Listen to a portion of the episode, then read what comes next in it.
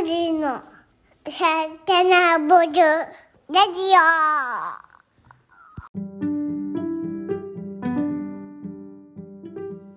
こんにちは。グリの代表のゆうです。こんにちは、グリノの正野です。こんにちは、グリノの翔太です。この番組は地球とあなたに美味しい選択肢、冷凍プラントベースフードを作るグリノのポッドキャストコンテンツです。今日もゆるく真面目に話していきます。よろしくお願いします。お願いします。いします。今日は、えー満を持して、えーまあ、ゆうさんがグリノのブランドを立ち上げるきっかけにもなったカウスピラシー取り上げたいと思います。はい、よろしくお願いします。お願いします。よろしくお願いします。僕言い過ぎです、はい。もう3回目ぐらいです。毎回 言いお過ぎだな願いしすぎです。思ってるんですけど。大丈夫ですよ、皆さいや、あの、久々に対面でラジオ撮ってるんですけど、ゆうさんとは。そうですね。めちゃくちゃ喋りやすいです。ん。そうね。あ、そうなんだ。確かに。話せる。まさのさんのみオンラインですが、今日はい。すごい喋りやすいですね。はい。じゃあ、カウスピラシーの説明をまさのさんお願いします。はい。えー地球の資源を破壊する工場式農業、環境保護を唱える環境団体が、畜産が地地球に及ぼす大きな悪影響に触れない理由とは、2014年に公開された環境問題のタブーに鋭く切り込むドキュメンタリー映画です。はい、ありがとうございます。僕はあの、カウスピラシーの語源調べてみたんですよ。おゆうさん調べてます？もちろん。やっぱり。おー私調べてなかった。まあ、カウが牛で、はい。えーカンスピラシー、CON スピラシーで陰謀論とかですよね。はい。はいはいはい。そういう、それのカウとカンスピラシーを組み合わせた造語がカウスピラシーだと。あ、そういうこと。僕これもう調べよう調べようと思って1年くらい放置してるやつ、やっと調べました。わせが。はい、そのままです。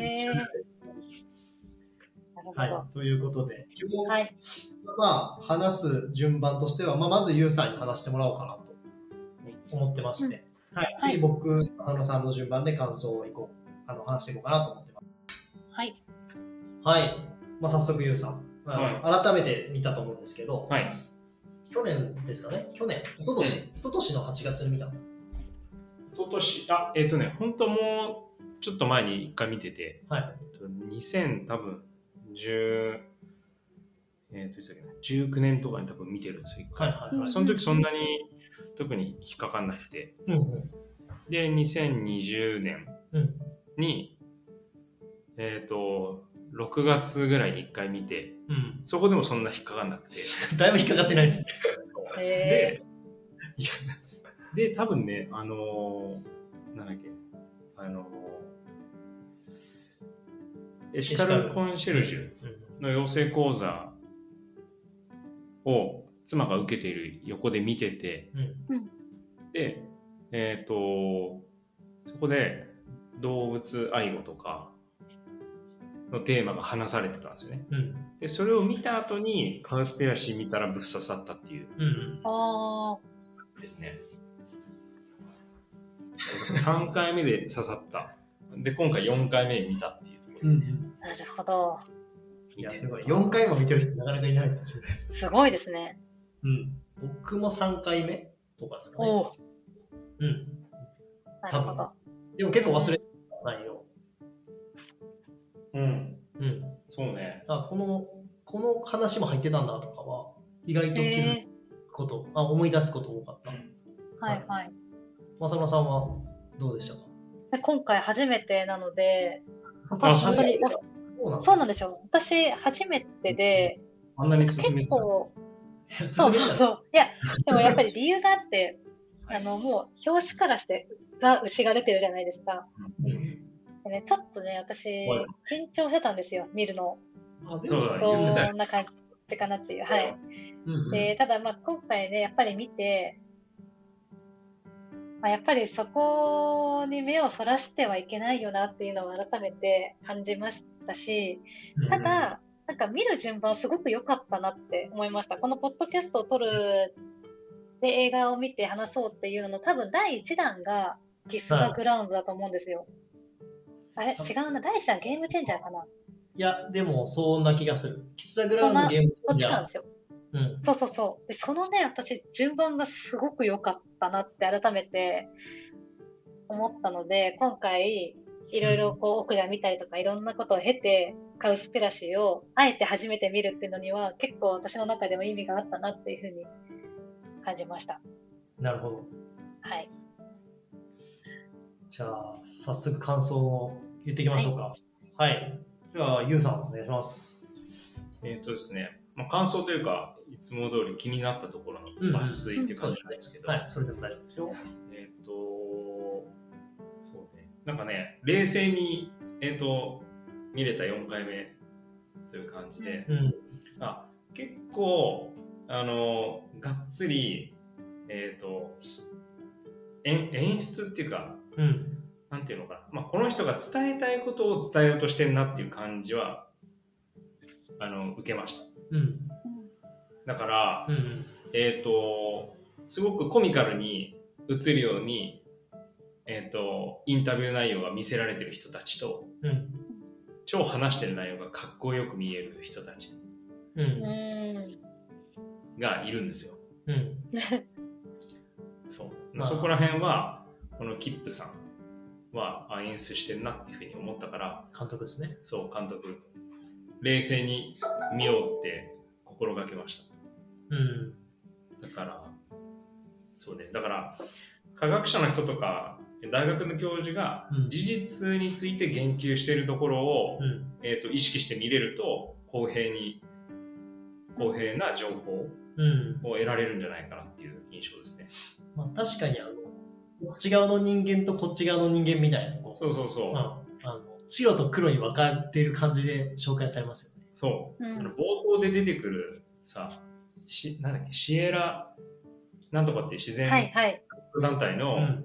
えっ、と、役員の補佐の人うん。とかはもう、はい超コミカルに あの変な効果音と一緒に映されちゃう、確かに BGM で大体分かるんですね。うんだってあんなのさ 環境に対しての取り組みっていろんなアプローチあるからうん。別にさ、その何に取り組んでてもいいいいんですようんうんうんでキップさんは、えー、と食事で、まあ、その環境問題に取り組もうとしてるわけですよね。はで畜産をの動物を食べないことが、えー環境保護に最も最短距離で取り組めるっていうのはあくまでキップの仮説あとは僕らの仮説。うん。うん。だからそのそれ以外のアプローチをしている人たちをあだこだ言う必要はないっていうのは自分の中では意識したいところ。うん。で、環境保護団体が結構出てくるんですよ。日本にもあるような環境保護団体が。うんうん。で、彼らと,、えー、と大企業が、えー金銭的につながっていて、うん。えー環境負荷の高いものを売っている大企業から、えー、と金銭的な支援を受けている保護団体は、うん。えー、と畜産業に対して言及しない、もしくは言及できないうん。っていう構図の設計になってるんですよね。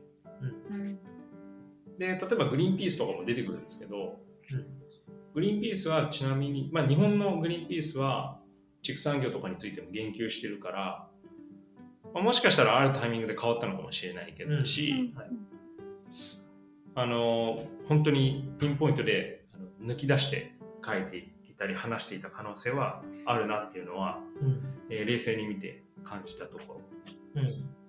あのそういう対立構造で、えっとまあ、面白くそのエンタメ要素も残しているドキュメンタリーみたいな作りにしてうん。で後半とかって本当にあの翔太さんがさっき言ってくれた、うんコンスピラシーの部分が結構グーッと出てきて、うん。はい。あの なんていうの？消されんじゃないかとうん。キップこのままだと消されんじゃないかみたいな殺されると。そう活動家が殺されるっていうところいや実際にね、はい、うん。1100人ぐらい死んでると、ブラジルでは。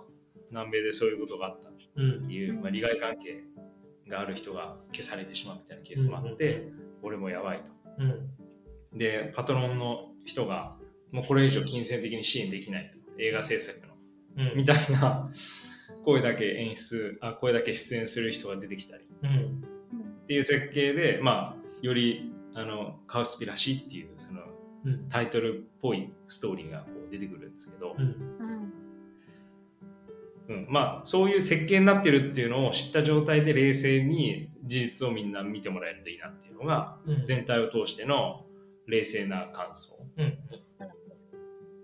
で、まあ、気になる事実としてはえっ、とまあ僕らもよく話す Amazon の熱帯雨林の消失の理由うん。でこの9割以上が家畜の放牧とか家畜の飼料のための農地にするためにまあ伐採されてきたんです。うん。っていうことだったりあとは家畜の影響力のもうこの表現の仕方もすごくインパクトあったんですけど、うん。えー、とアメリカでは家畜が毎秒53トンも排便している。うん。毎秒ですね、もうもうこの瞬間にイメージできなくなるんだけど。でこれは人類が出す量の130倍らしいんですよ。う。うん。んとてつもない量じゃないですか。うん。でこの家畜が何を指してるのか分かんないんだけどうん。もし仮に牛だとした場合、ん。牛って全世界に15億頭いてで人間が今全世界に80億人ちょっといるでしょ、うん。でその人あの数の比率にもかかわらず人類が出す量の130倍の排便をしてるってことは、うんやはりかなり、えっと餌を食べて。排出をする生き物なんだなっていうのがまあ分かるうん。うん。食べないと出ないですからね。そうそうそうそう。まあ、ただ15億頭いるっていうのは完全に人間が食べるためにいる状態で、実際に地球上の哺乳類の96%ぐらいがうん。人間と家畜っていうふうに言われてるのもあの事実としてあるのうん。で、あのまあなんていうの人類を中心に地球を今成り立たせようとしている結果、えーこの毎秒53トンの排便がなされている状況ができているっていうのはうん。えー、分かるんですけど、うん。でこの排便の量がどれだけすごいかっていうと1年でサンフランシスコニューヨーク東京パリニューデリーベルリン香港ロンドンリオデジャネイロデラウェアバリコスタリカデンマークの土地を覆い尽くす量らしいんですよ。その量がどこに行ってんのかって、まあ、次に思うわけじゃないですか。うん。うん。でそれって、あのー調べてみると農場にあの声だめみたいなうん。あのうん。池を作っている人たちがいいるらしくて、うん。そこに便を、えっと、流すっていうパターンと、えー川から海に流れていくっていうパターンがあるらしくて、で海に便が流れていくと酸欠の海域が増えますとうん。でなんで酸欠になるかっていうと不栄養化っていう状況が起こる、えっと、富に栄養化って書いて不栄養化っていう状況なんですけど、うんえまあ、さっき言ってたその糞が、まあ、栄養になるとうん。なんで過栄養状態の水域が増えて一時的に生物が増えますうん。一時的にその糞が増えた海域に生物が増えるんですけど、はい。植物性プランクトンとかが夜光合成をしない、まあ、ひ太陽太陽光がないので光合成がしない時間帯になると増えすぎた生物の酸素消費量が増えて酸欠状態になるうん。でそうするとそこに住んでた生き物が大量死して、えっと、赤潮とかになる。う。うんん。みたいな感じであの結果的に、まあ、一時的に生物が増えるんだけど、うん。えー、と生き物の大量死につながるっていう状況が起きてるらしいんですね、うん。だから、まあ、陸上で起きてることなんだけどその排便はうん。結果的にそれが海に流れることで、うんえー、と海の生物の大量死につながるっていうような副次的な、えー、と影響も出てますちなみに排便以外に、えっと、ゲップとおならでメタンガスが、えっと、牛と羊の場合出されるんですけど、うん。このメタンガス、えっと、さっき言ったその家畜によって出されるメタンガスっていうのは1日に5678億リットルらしいです。もうわかんないですね。はい、これも分かんなくなる、うん。はい、天文学的な数字で。うん。まあ、ここからも、えっと全世界の交通機関とほぼ同等の温室効果ガスが排出されてますと。家畜によって、うん。うん。大体その温室効果ガスの14%って言われてるんですけどそれを裏付けるような数字だなっていうのはうん。分かるかと思いますここら辺がまあインパクトがあった数字うんうん。まあ僕らも、あの、勉強会とかプレゼンの時に使う数字だったり事実だったうんりですよね、この辺は。そうですね。うん。でちょっと気になるところいいですか？引きあもちろん。はい。あとは Amazon の熱帯雨林の,、えー、とその消失の仕方、うん。スピードうん。が大体アメフトのフィールド1個分ってアメリカ人しか分かんないような表現されてるんですけど。90メートル ×50 メートルで約4500平米うん。が毎秒消えている。うん。うん。小説あるんですけどここではそう言われてます、そうです僕らのプレゼンでも説明でもその「ふん」って書くときと「ふん」って過去書いてて、でもこれ見て秒に直したりとかうんうん。うんした覚えがあります、僕らはなんかサッカーコートで説明することが多いんですけど。だから諸説あるけどそんぐらいやばいよやばいペースだよってことやばい。これが1秒なんで、うんうん。1秒にアメフトフィールドうん。4500平米1個分が消えていって、うん。同時に、えー、と家畜が5678億リットルのメタンガスを1日に排出していると。うん。なので温室効果ガスが増えてそれを吸収する森が減ってるっていう、うんまあ、すごくネガティブなスパイラルが起きていますと。うんでまあこれによって毎日100ほどの植物動物昆虫が絶滅している、うん。死んでるんじゃなくて絶滅してます、うん。なので種類がどんどん減ってるっていう状況が起きてます、うん。淘汰されてます。うん。えっ、とはい。あとはねえっ、と畜産の効率も、えー知っておいた方がいいなと思った情報で、うん。えっ、とさっき正野さんが言ってた、えーキス・ザ・グラウンドにも出てたあのーはい。畜産農家さんがそう出てくるんですよ。マルケガード夫妻。比較的こっちはコミカル役というか、その なんていうの。まあまあ黒の方としてそうそうそう。あまり良くない、えー、と役として出てきちゃうんだけど、難しいですよね。キス・ザ・グラウンドの方は白でできましたいや完全にいいあうんうん。の、畜産やってますよね、うんうん。まあ、捉え方次第。視点次第でこう変わるのかって感じですよね。ここの農家さんはグラスフェットの牧場で工場畜産ではないですと。うん。からあの放し飼いになっている牛たちが、うん。えー、と飼料を食べさせられてるんじゃなくて、普通にあの土地に生えてる草を食べて育っている、うん。えー自然的なの、えー、と育ち方をしてるんですけどこれだと20平方キロの農場で年間36トンの肉しか取れません。うん。いうふうに言ってて、うんアメリカ人はちなみに1年間で94キロの肉を食べるんで、うんこの農場で賄えるのが382人ですって言ってるんですよ。うん。極めて少ない。3億人以上いるんだ、アメリカ。うん。で、平均94キロって言ってるから、3億人以上が平均94キロ食べている中で、うん3億分の382人だけを20平方キロで賄うことができると。グラスフェットの牧場だと。うん。でそうすると、計算上3億人以上アメリカには、えっと、人がいるんで、20平方キロで382人を賄える場合、1500万平方キロの牧草地が必要になりますと。うん。で、アメリカ本土ちなみに750万平方キロなので、もう全く足りないまあ、アメリカが倍いると。はい。倍多分ね、そう。あの北米、南米全体プラス、はい。えー、幾ばくかの牧草地が必要だみたいな話を出てましたね。してましたね。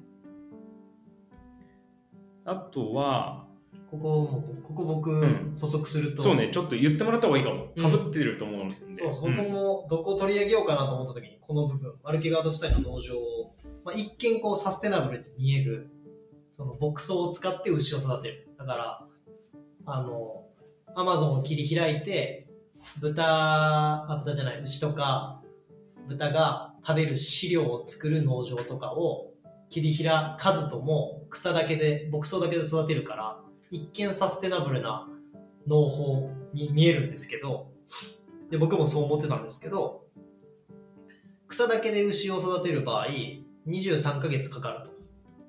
あの肉になるまでに、で一方飼料、まあ、要は工業型農法だと15ヶ月で済むから8ヶ月短縮されるんですよねそうなるとその8ヶ月分この牧草で育てる牛にも水が必要になるしその間もえーメタンガスが出まくると。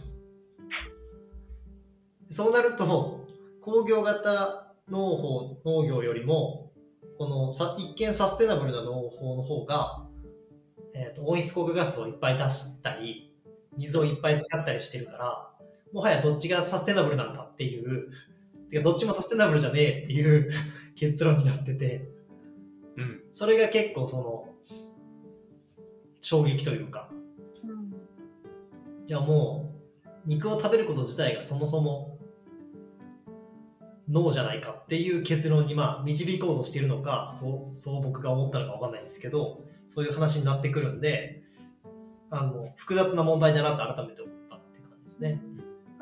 そこを紹介しようと思ってました、僕は。なるほどね。うん。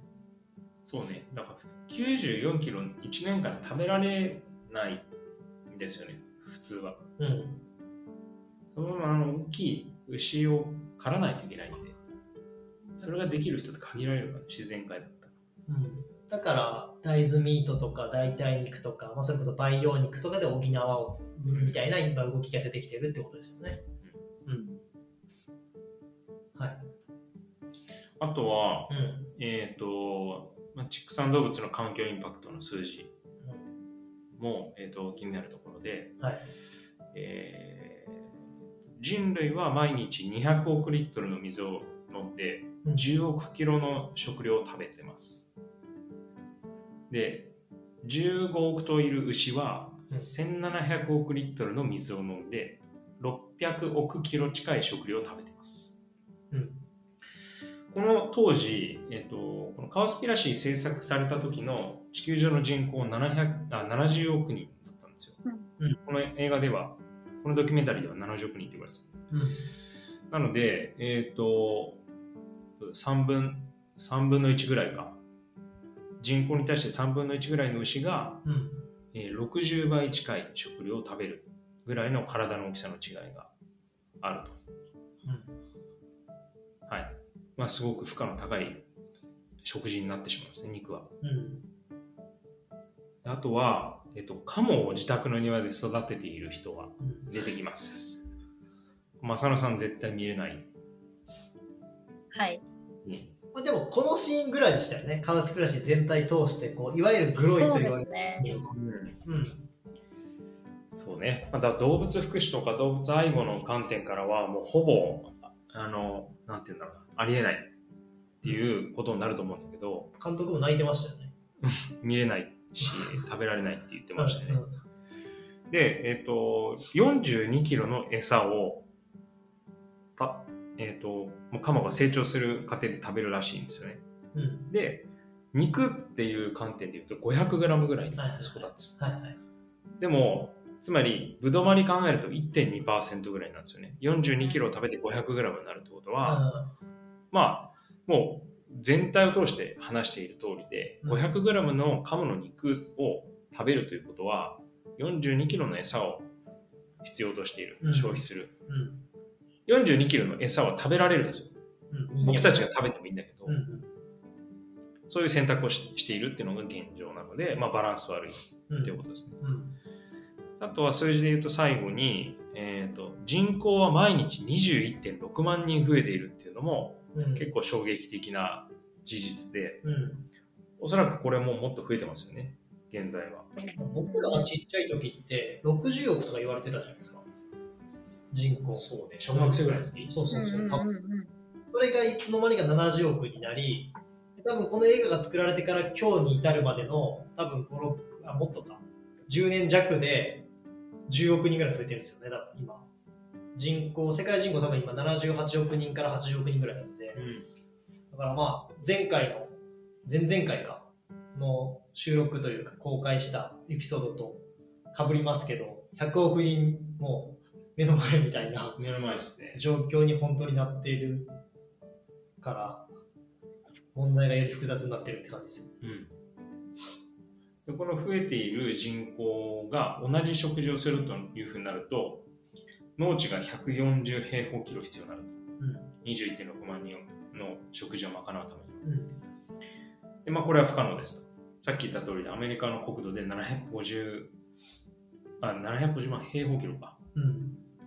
でこれはだいぶ違うな。すいません。それによって新しい農地が140平方キロ必要になると言われてて、でちなみにビーガンに必要な農地っていうと4000平方メートル。うん。卵、乳製品、えー動動物性の食事を食べる人たちは1万2000平方メートルうんですと。で、1日に 250g の肉を食べる人、えーこういった平均的な、えー人たちは、ビーガンの18倍の土地が必要になるっていうふうに言われています。うん。これはさっき言った通りで、600億キロの食料を食べる牛に必要な農地うん。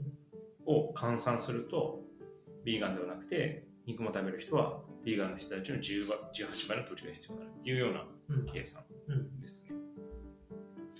なので、えーとまあ、こういった情報を、えー知ると、まあ食べるものが何かによって相当その環境負荷に影響するえー割合とかっていうのが違うなっていうのをうん。理解できるなというふうに改めて思いました。素晴らしい。という感じですね。はい。いや、毎度毎度の素晴らしい情報量と整理ありがとうございます。いや、これあの文字起こしで記事にもするので、そこで数字とか、数時間とかいただきたいなと思いますし、まあ何よりも作品見ていただくのが一番分かりやすいと思うんですけど、はいありがとうございました。はい。ありがとうございます。僕のターンなんですけど、僕さっきそのマルケガード夫妻のところをメインで喋ろうかなと思ってたんで、まあ、いろいろ喋った、喋りきった部分はあるんですけど、まあ追加でちょっと映画を見ながら調べたことがあって、なんかその環境保護団体が、実はそのタブーに触れないように活動してるみたいなうん研究が映画の中でたびたびされてたと思うんですけど、うん。で監督がいろんな団体に突撃してって、うん。えーっとおさと喋るみたいなうんことが多かったと思うんですけどなんかそのいろんなロゴがこうバーってあの一覧で出てくるような場面のど真ん中にグリーンピースがあって、うんでグリーンピースって本当にその肉に対して畜産に対して何も言ってないのかなって結構疑問だったんでうん。試しにインスタのアカウント見てみたんですよ。うん。で、あの本体、大元のグリーンピースの、要はインターナショナルの方のグリーンピースのインスタアカウントと、グリーンピースジャパンの日本のインスタアカウント見比べたんですけど、確かに大元のグリーンピースのアカウントは結構遡っても肉とか畜産の言及あんま見つからないんですよ。なるほどね。うん。ざーっとそのフィード投稿をバーって見る限り、その牛がやばいとかうん。あんま出てこないんですよ。うん。てか全然出てこないんですよ。で一方で、グリーンピースジャパンの方は結構すぐうーん。あの食肉と環境問題とかっていうのがバンと出てくる。資金源は違うのかもしれないですね。うんそうっすねそうなんか裏側でなんかこれにもすごい理由がありそうだなと思ってて、だから日本人が一概にグリーンピースがそういうところに言及しないのは問題だっていうのも変な話で、そうそうそう。投稿普通に見たことあるから。そうそうそうそう。僕らも参考にしてる部分はあるんで、うんグリーンピースの投稿。だから、あの、ジャパンの投稿ですね。うんなので、あの、本当に同じ、あの、冠の団体でも、国によってこう、訴えてる内容が違うがゆえに、その国の、えーと人たちの情報リテラシーとか、知ってる領域とか、あの改善しないといけないと思ってる領域がだいぶ違ってくるんだなと思ったんで、そこはなんか結構勉強だったなと思いました。うんうんはでもこれさ、あの、途中で畜産同盟、畜産同盟家畜賛成派ロビー団体の女の人がいるんですよ。い。うん。で、ここがなぜかインタビュー OK 出して、うん。キップが喜ぶんですけど、うんグリーンピースはインタビューさせてくれなかったのに、ここは OK 出した。うん。どういうことだろうみたいなふうに喜んでインタビューに行って、うん。でそこの人に、えーグリーンピースへの資金援助はしていますかっていうふうに聞くんですよ。うんピンポイントで。でそうすると、そのロビー団体の人は、あコメントは控えますうん。って言うんです。うん。で、私たちは把握していません。っていうふうに言う。まあ、えっ、と、資金援助してませんっていうふうには言ってない。うん。把握していませんっていうふうに回答していると。うん。なので、まあ、制作者側、切符側は、畜産業者がグリーンピースに、えー寄付をしている可能性があるということで、うん。環境保護団体はプレッシャーを受けてるんじゃないかと。うん。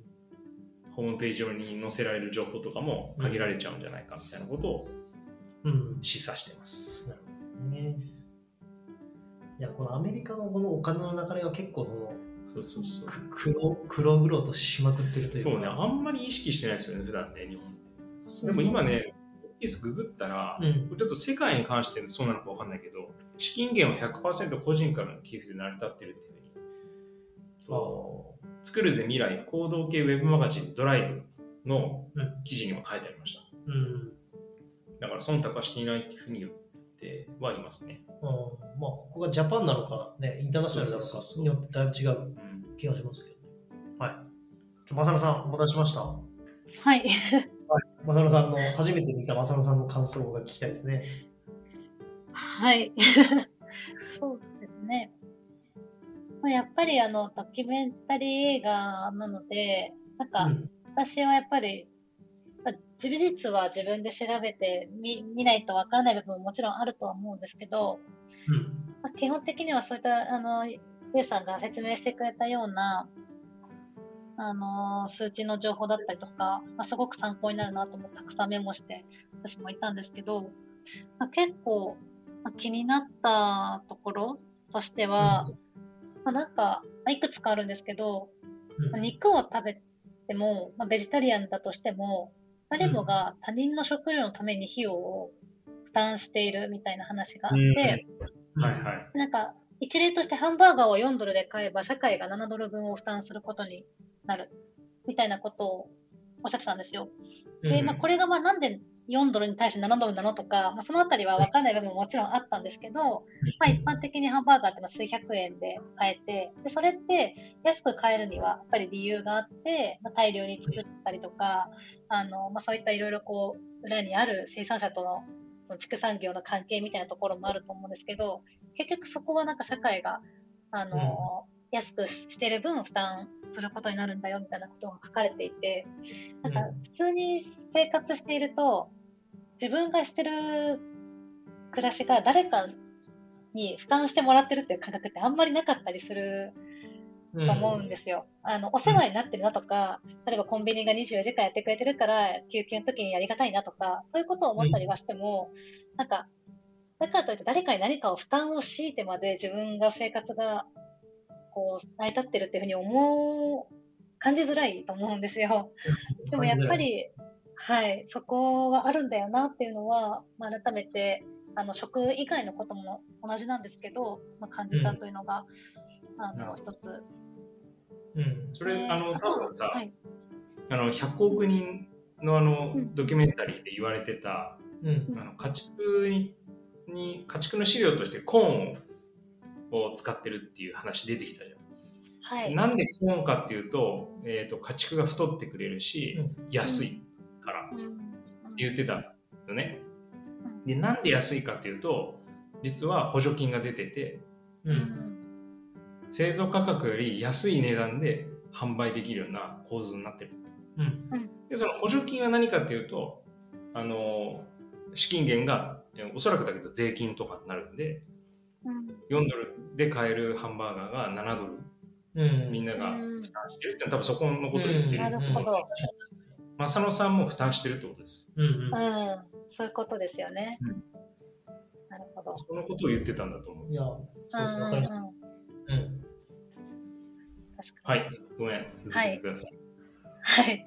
まああとは、ちょっともう前回の健康って何でも思ったところにちょっと似てるところなんですけど、もともと酪農家に生まれた、えっと、今は完全菜食主義者のおじいさんの方が、すごいバイタリティのあるおじさんの方が、あうん。の、おっしゃったことで、あの、やっぱり、まあ、そもそも牛乳を飲むっていうことは、まあ、どういうことなのかっていうのを、あの、話されてたんですよね。で、多分前回のけ健康って何っていうドキュメンタリー映画の方では、例えば、猿のミルクとか飲まないですよねとか、他の動物とかを挙げて、あの、なんで牛乳はじゃあ飲むの？みたいなことを言っていたりとかしていて、で今回のカウスピラシの方では、やっぱあくまで牛乳って子牛を育てる、成長させるための液体でしかないから、うん。そこにフォーカスされていて、人間とも体も大きさも違いますし、子牛からあんなに大きな牛になるには、やっぱりそれだけ必要な、まあ、栄養素があったりとかして、それに最適化されたものなのに、やっぱりそこをまあ人間が飲むってのはそもそもやっぱりあのおかしい、まあ、おおかしいというか、まあおかしいっていうような言い方を多分してたと思うんですけど、おかしいよねっていうあの話をされてて、まあなんか本当に牛乳って結構、ね、ちっちゃい頃から小学校でも飲みますし、当たり前のものすぎて疑問を抱かないと思うんですけど、うん。確かに他の動物のミルクってあんま飲まないよなとか、うん。まあなんかそういったことを考えたときに、当たり前のことで頭では分かってるはずなのに、結構そういう言い方をされるとハッとするなっていうのを改めてうんうん感じましたし、このおじいさんの方がやっぱり酪農家に生まれてるっていうところも、ものすごくなんか説得力のあるような言葉に聞こえたなっていうのは感じました。そうですね。うんいや、蜂とかもそうですよね。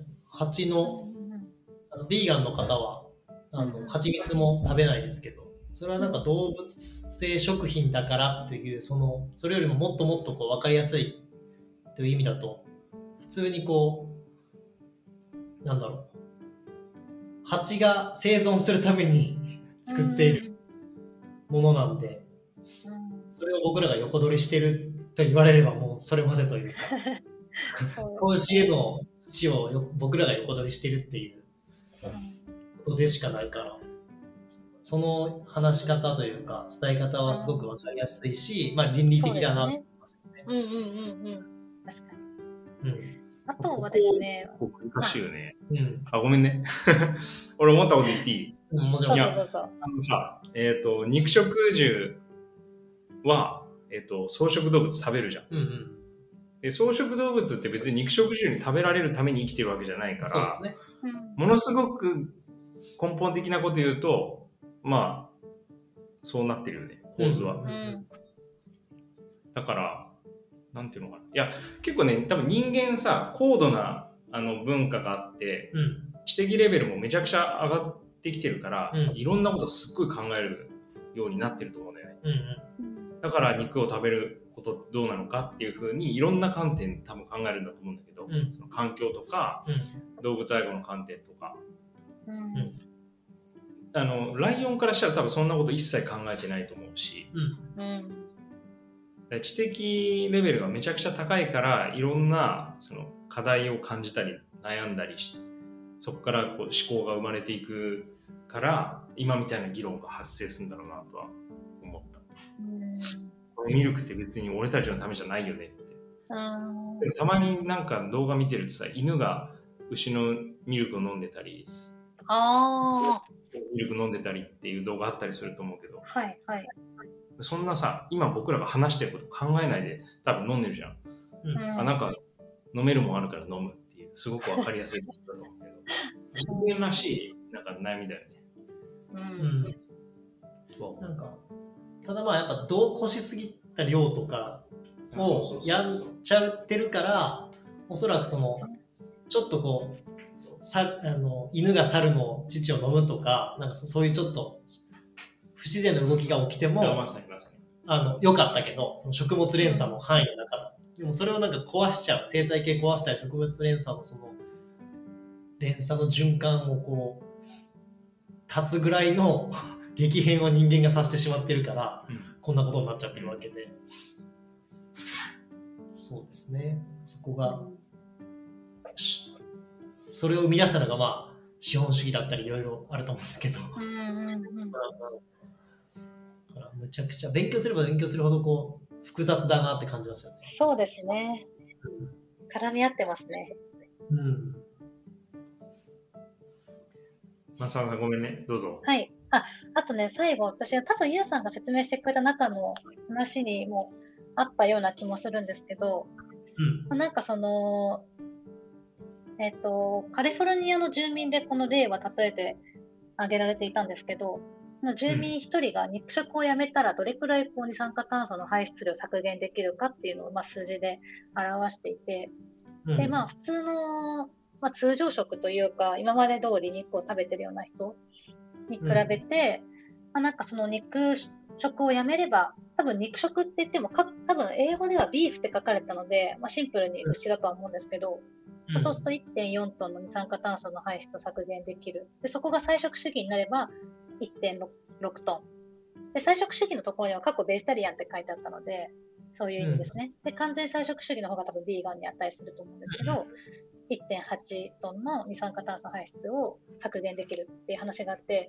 まあ、やっぱり肉食をやめるだけで1.4トンで、まあ、そこから段階的に完全菜食主義者なら1.8トンっていうふうな形をおっしたんですけど、まあ、これが太陽光発電とかハイブリッドカーよりも削減割合は大きいっていうふうに、あのー説明されていて、まあ、ユウさんが結構創業の当初から、まあ、ずっと、あのーう訴えてるというか、ずっとこう言葉にしておっしゃってたのが、やっぱ何を食べるかっていうところを、あのーもちろんその公共交通機関の排出しているガスとか、そういったものももちろんあるけれども、何を食べるかってところがインパクトとしては大きいっていう話をまあされていたので、まあなんかこういうところでも、とか太陽光発電とかハイブリッドカーよりも、あの二酸化炭素の排出量の削減に効効果的なものって、やっぱり食べるものなんだなっていうふうには感じまして、でまあうん。ただ、なんかここの中でも言われていて、私も改めて、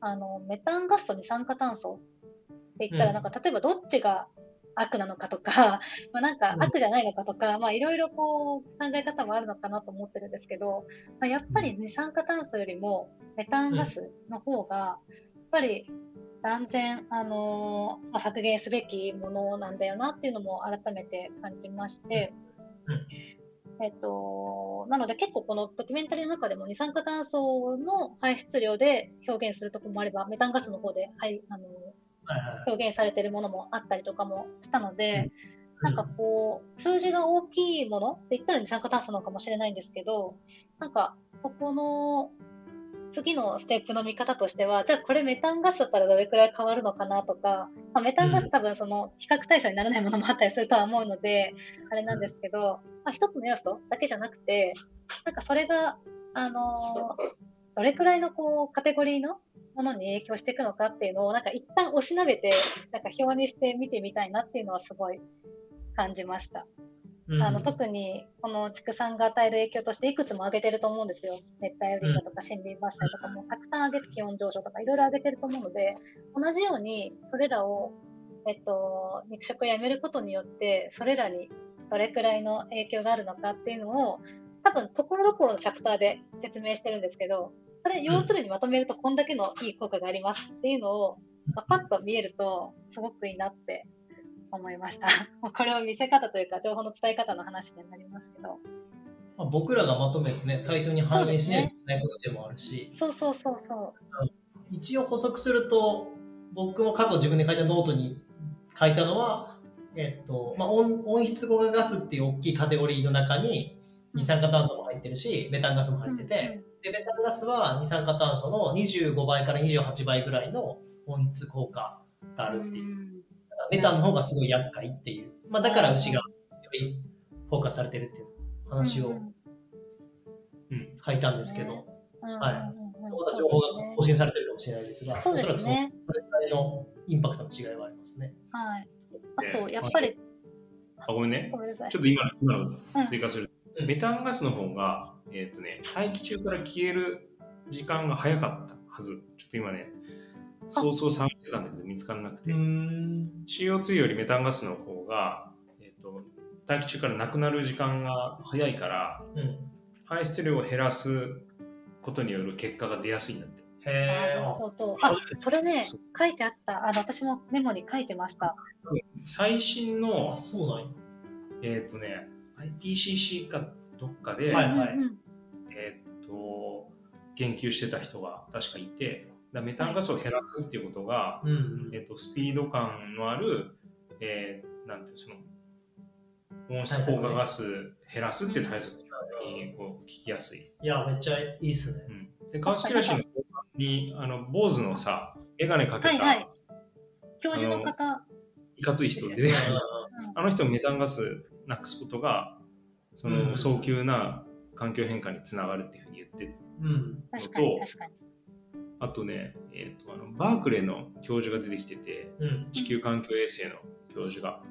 でこの人もメタンガスなくせって言ってるんだけどこの人の話多分長いっぽくてめっちゃカットされてんだよね。でほんとピンポイントでしかあの出てこないからまあ本当にこの人が言いたいことがちょっと拾えてないんだけどこの人はメタンガスなくせって言ってて。うん。でアルゴアの話をしてたんだけどあアルゴアを招いて議論したんだけどうんメタンの話題には大反対された。ね。CO2 について考えるだけで十分難しいからみんなを混乱させんな。でもね、これは、あの子は間違ってはいないなっていうふうに僕は思ってて、あの、メタンガスを CO2 換算して、あの、話すケースって実際にあるじゃないですあか。あ、はい。CO2 何キロ減らしましたっていうのは、えメタンガスを含む、もしくはメタンガスを CO2 換算してん。考えたっていう場合があるから、もうそれが含まれてるとしたらちょっとミスリードしてる表現だなっていうふうにいや、難しい。思った。そう。だから、まさのさんさっき言ってたように、うんやっぱそのメタンガスの方が温室効果高い。うん。うんけど、メタンガスと二酸化炭素を分けて話すと超分かりにくいから、うん CO2 換算すると、えーメタンガス、例えば1トンがこういうことになると。うん。みたいな表現はありかなっていうふうに思うんうんうん。そうですね。いやー、難しいですね。う。そう。でもまあ、シンプルに牛育てすぎ、食べすぎですよね。うん。浅野さんがごめんね、さっきあの話そうとしてたことちょっと、うん。なんか聞けてなかそのね、その、はい、ならん、その並びで太陽光発電とそのハイブリッドカーもあって、でなんか、あ、ハイブリッドカーは、えっ、と、確かその完全菜食主義よりも、あと同じくらい、その二酸化炭素の排出量削減に貢献できるっていうふうに言ってたんですけど、うんハイブリッドカーはやっぱりそもそも費用が高かったり、あ、うん電気自動車の方かな？ごめんなさい。太陽光とハイブリッドカーよりも、えっと、完全菜食主義の方が二酸化炭素の排出量を削減できる。で、でただ、電気自動車には負けるけど、そもそも電気自動車は費用が高いっていうようなことを言っていて、でなんか今までって電気自動車って、私の中ではここ数年ようやくイメージが湧くぐらいの、なんでしょう、民主化してきたような感覚が自分の中にはあったので、あ、電気自動車って、なんか、あ、そうなんだ、みたいな、ちょっと、あの、頭の悪い感想になってしまって申し訳ないですけど、やっぱなんか、今だったら当たり前のように、次買う自動車を電気自動車にしたいっていうふうに、あの、人が増えてきたら、で、かつ使い勝手もあんまり変わんないのであれば、あの、まあ、無理せずに、あの、生活切り替えられて、かつ、その二酸化炭素だけにフォーカスしてしてしまえば、まあ、削減ができる、期待できるっていうものなんだなっていうふうに思って、で、さっきあの、お話をしてた、そこの角度だけじゃない影響も結局あるわけじゃないですか。まあ、多分、電気自動車も電気自動車で何かしらあるんじゃないかなとかは、あと太陽光発電とかもそうですけど、まあ何かしらあるのかなっていうのを考えると、あの、やっぱり何か一つの要因にこれだけ大きく効果があるよっていう情報の切り出し方だと、もちろんそれはそれですごくわかりやすいし、大切なことだなとは思ってはいるんですけど、やっぱこう全体で見たときに、あのーどういうことをしたらいいのかみたいな形で、あの、情報を発信できると、よりいいのかなという、あの、イメージですね。うん。はい。なんかまあ知ったり見たり勉強したりすればするほどこうはい。次の疑問が出てくるからはい、はい。ないけどその映画一本新しいの見るたびにこういい意味でのこう疑問が湧いてくる感じはありますよね。確かにそうですね。うんあとまあ矛盾点にもこう普通に生きてたら気づかないところにも気づけるというかうんなんで僕らのリテラシーは また上がったのかなと思いましたはね。い。はいまあ、カウスピラシーを全員が見てるブランドはいいんじゃないですかね。うん自画自賛ですよ。はい。はい。ちょっとだいぶあの、時間も長くなってきましたので、はい。僕らの感想としては以上っていう感じですけど、はいまだもし見てらっしゃらない方がいたら、ぜひカウスピラシー見てみてください。ネットフリックスから簡単に見ることができます。はい。今日は以上でしょうか？はい。はい。では、本日これまでとなります。ごちそうさまでした。ごちそうさまでした。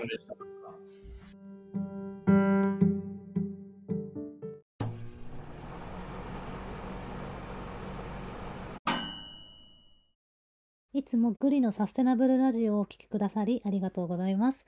グリノはリスナーの皆様からのご感想やご質問を募集しています。各エピソードの説明文に記載されているお便りのリンクからお送りください。また、Spotify や Apple Podcast からの評価やレビューもお待ちしております。また来週もお聞きください。ありがとうございました。